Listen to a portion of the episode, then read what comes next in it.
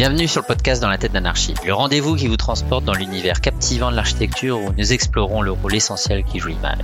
Je suis Xavier Lepenec, fondateur d'XLP Studio, une agence spécialisée dans la réalisation de perspectives pour les architectes et les promoteurs. Dans ce podcast, nous partons à la rencontre d'architectes qui partagent leur histoire, leur inspiration et nous racontent comment ils utilisent la magie d'image. Si cet épisode te plaît, tu peux le partager en le taguant ou lui laisser 5 étoiles sur Apple Podcast. Merci d'être avec moi aujourd'hui et maintenant, place aux artistes. Chers auditeurs, c'est un grand plaisir de vous retrouver aujourd'hui en compagnie de Pierre-Louis Talandier. Bonjour Pierre-Louis. Bonjour, salut. Bienvenue dans la tête d'anarchie. Pierre-Louis, vous êtes architecte, vous dirigez avec cinq associés l'agence d'architecture qui s'appelle Talandier Architecte Associé et qui existe depuis 1993. C'est bien ça?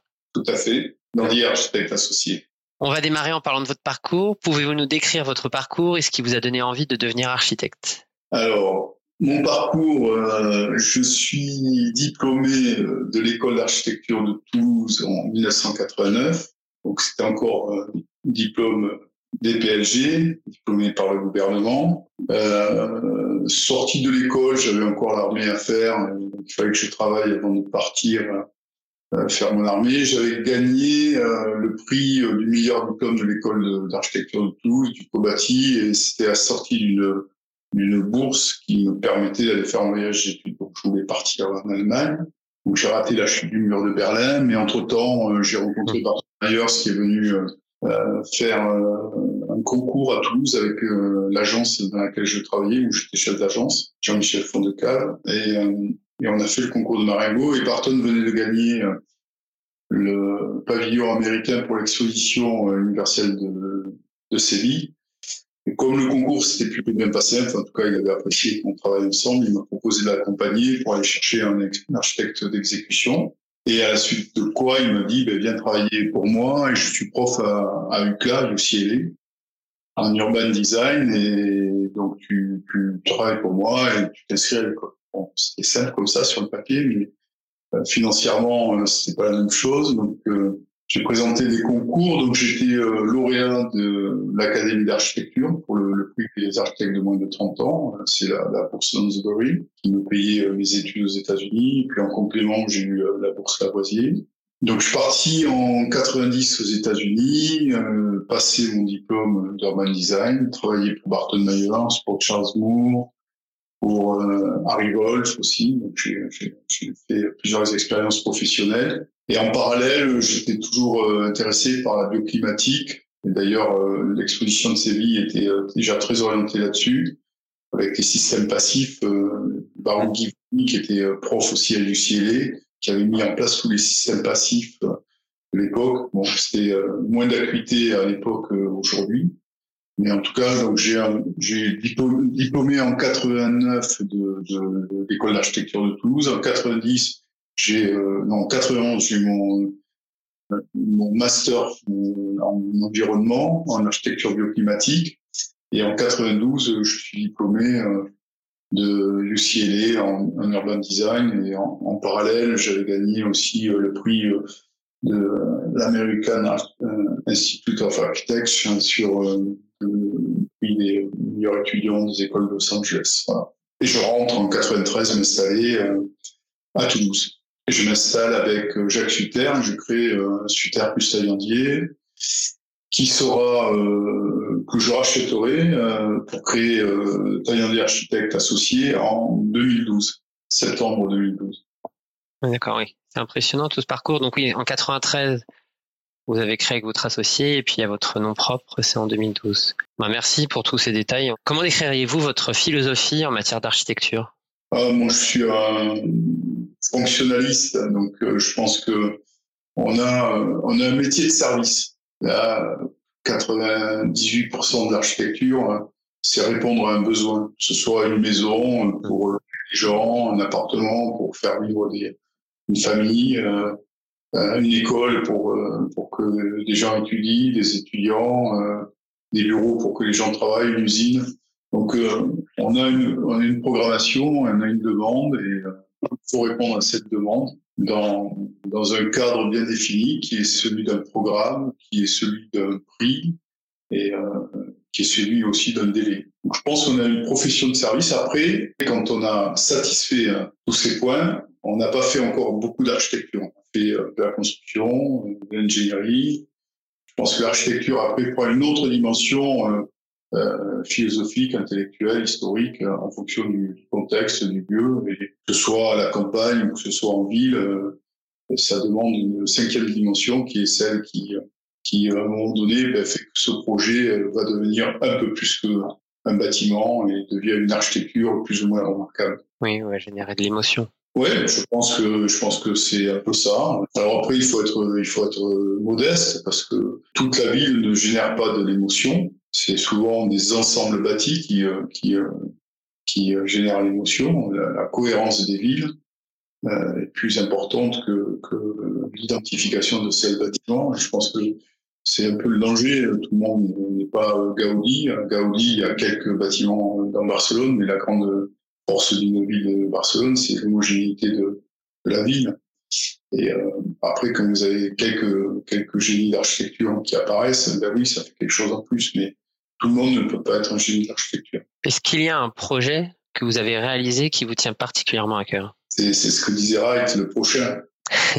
non, non, oui, bien sûr, il y en a plusieurs pour différentes raisons. Dire, le premier projet, euh, c'était une maison que j'ai dessinée quand j'étais à Los Angeles pour voir si, euh, si j'allais m'associer avec euh, Jacques Sutter et on avait des, amis.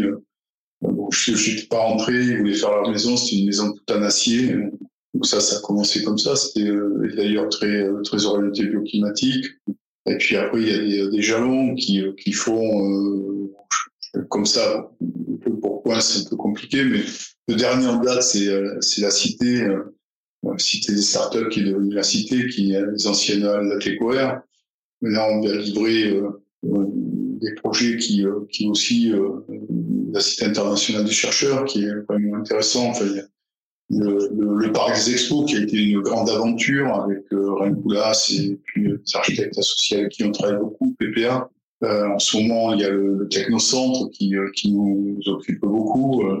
Euh, et puis on travaille sur les sur les esquisses de la rénovation, de la restructuration du, du stade Ernest Vallon. Ce sont des projets qui sont qui sont porteurs d'émotion, mais après il y a des petits projets du quotidien. Ça peut être une maison, une extension sur lequel on va beaucoup s'investir et, qui, euh, et qui aussi euh, procure euh, beaucoup de, de satisfaction. Quelles sont les difficultés quand on rencontre une agence d'architecture pour remporter des projets, des concours? Ça, Si c'était que ça, la difficulté, aujourd'hui, on est dans un marasme économique suite à trois crises successives, hein, celle de, la Covid, puis de la guerre en Ukraine, maintenant la hausse des taux d'intérêt, enfin, c'est en Ukraine liée à la hausse de l'énergie. Ce qui est dur dans une agence, c'est d'avoir une récurrence financière qui nous permet de, de pouvoir travailler confortablement. Quand vous travaillez pas confortablement, c'est difficile de, de, vous poser, d'avoir une efficacité dans, dans, dans, la réflexion et dans la production et les moyens que vous mettez en œuvre. Je pense que c'est ça qui, qui est le plus difficile. C'est la précarité de notre métier. Euh, on est, on est souvent des géants au pied d'argile. Très bien. Est-ce que l'image, la perspective est importante pour votre agence? Alors, je pense que l'image et la perspective, elle est, elle, est, elle est, importante pour la compréhension du projet pour nos clients. Mmh. J'ai cette faculté de, de, de, de faire mes, mes, projets en 3D dans ma tête. Euh, c'est, je, je me projette tout de suite en trois dimensions. Mais euh, l'image, l'image traduit euh, l'émotion ou la qualité du projet que vous voulez donner. Et je pense qu'elle est, elle est in fine euh, importante. Pas que l'image, hein, je pense aussi c'est comment vous dessinez votre plan, comment le, le, le, petit croquis que vous mettez à côté qui explique les choses va donner l'intention du projet final et de ce que ce que va véhiculer ou pas comme émotion le projet il y a des, images, des images de synthèse qui sont horribles et à la fin le projet est horrible. Je crois que quand, les gens se, se, contentent de ça, ils se contentent de beaucoup de médiocrité tout au long du projet. Euh, quand on parle d'image, justement, est-ce que l'image vous aide également dans le développement d'un projet avec vos clients pour vendre vos idées? Oui, je, pense que je pense que peu de gens arrivent à, lire un plan et, c'est normal. Je pense qu'ils n'ont pas la formation, ils ont du mal. Beaucoup déjà d'architectes ont du mal de, se projeter d'un plan 2D en 3D euh, parce que c'est des, facultés mentales qui sont propres à chaque individu. Alors on peut le travailler justement avec la coupe, hein, et ça c'est très intéressant. Mais euh, pour un, un, client qui, euh, qui n'a pas l'habitude de, de, lire les plans, la perspective ou, euh, ou voir le, le, film aide beaucoup à la compréhension du projet. C'est un outil, un outil de dialogue avec avec les clients, avec aussi les associations de quartier, puisqu'on est obligé aujourd'hui de faire de la concertation. Donc oui, c'est important. L'image et le film sont des, des comme la maquette. Moi, j'aime beaucoup la maquette aussi. Oui, elle sert aussi beaucoup euh, avec euh, les services d'urbanisme, avec le maire aussi, pour obtenir. Oui, pas toute la chaîne de, mmh. de décision et d'acceptation d'un projet, effectivement. Y a-t-il un bâtiment ou un architecte en particulier qui vous a inspiré? Oui, bien sûr. J'en citerai trois. Corbu, euh, Misandero, Louis Kahn, pour différentes raisons, chacun. Corbu, je trouve qu'il y a, y a une rigueur, une émotion. Euh, on peut s'affranchir. Euh, enfin, moi, un bâtiment comme Ronchamp, euh, euh, c'est vous croyez ou vous croyez pas en Dieu, mais vous avez envie de vous allonger dans la chapelle de Ronchamp et, terrassé par l'émotion. C'est assez très fort ce qui se passe dans Ronchamp. Enfin, en tout cas, pour moi, ça a été très fort. Euh, Misandero, euh, le pavillon de Barcelone ou euh, ou tout, toute l'architecture qu'il a fait à Chicago, c'est une type de bâtiment ou euh, la National Gallery euh, a été rénovée récemment. C'est des bâtiments extraordinaires de simplicité et de complexité euh, dans le détail, dans l'exécution, dans la rigueur du plan et de la volumétrie. Et puis après, Wiscan, ben, Wiscan, c'est un peu hybride entre les deux. Il y a, il y a une, une plastique. Moi, j'ai, comme j'étais en Californie, j'étais à Salt Institute.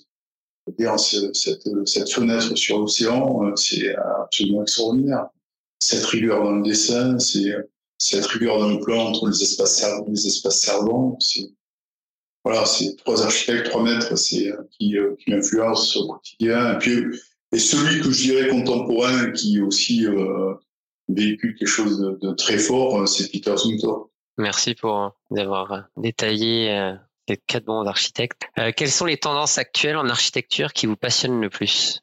Oh, je, pense qu'on est, vraiment euh, dans, une, évolution euh, forte sociétale, hein, avec les bouleversements climatiques qui secouent notre planète de plus en plus fort et on est obligé d'en prendre compte. Et on voit apparaître une architecture décarbonée. Bien sûr, comme dans toute, tout mouvement qui s'installe, il y a le maniérisme qui qui s'installe aussi de la frugalité. Alors maintenant, il n'y a rien de plus beau qu'un mur décrépit euh, et des tuyaux apparents euh, sur un mur décrépit. Ce qui m'intéresse, euh, c'est toujours la construction, parce que la base de l'architecture, c'est la construction, et la base de l'architecture, c'est les proportions, c'est le rapport du plein, du vide, de la lumière, ça, ça change pas, c'est immuable. Euh, donc, il faut faire attention à, à, ce qu'on peut euh, voir parce que c'est entre guillemets vertueux, parce qu'il y a de la paille, euh, du bois et tout, et, et, ça donne des architectures pas forcément passionnantes, mais il y en a d'autres qui sont euh, assez fortes et en tout cas dans laquelle nous on, on, se, on se projette. Je pense que le, la vérité elle est ni blanche ni noire, elle est toujours grise. Donc euh, et, on pense que la vérité en construction, elle est hybride, c'est-à-dire qu'il ne faut pas rejeter le béton complètement euh, ou faire que du tout bois.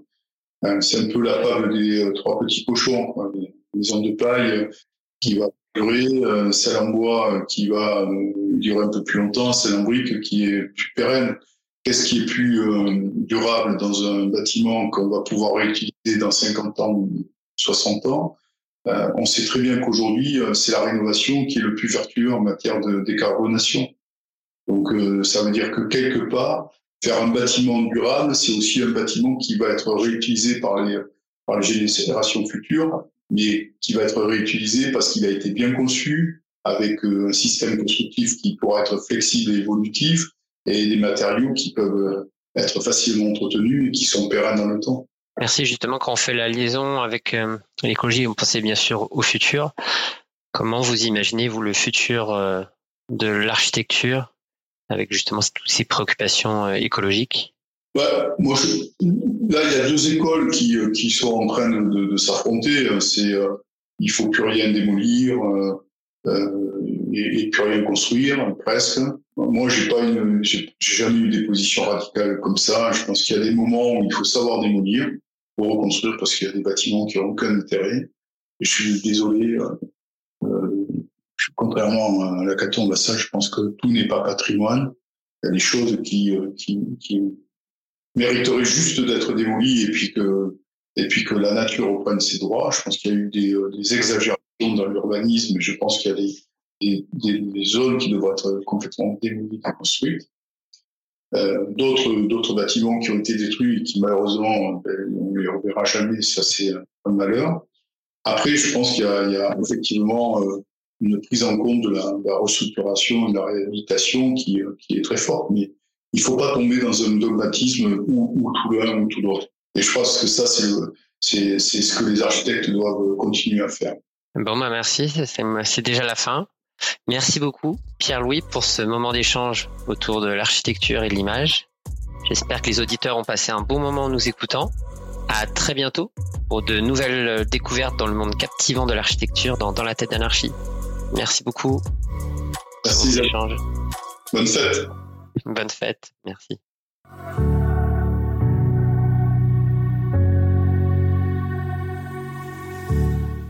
Tu as écouté ce podcast jusqu'ici, c'est certainement que tu as apprécié cet épisode. N'hésite pas à le partager en le taguant, en t'abonnant ou à lui attribuer la note de 5 étoiles sur Apple Podcast ou Spotify. Si tu souhaites échanger, n'hésite pas à m'envoyer un message sur Instagram, hashtag dans la tête d'un architecte podcast. Un grand merci de nous avoir écoutés et je vous dis à très bientôt pour un nouvel épisode de Dans la tête d'un archi. D'ici là, restez inspirés.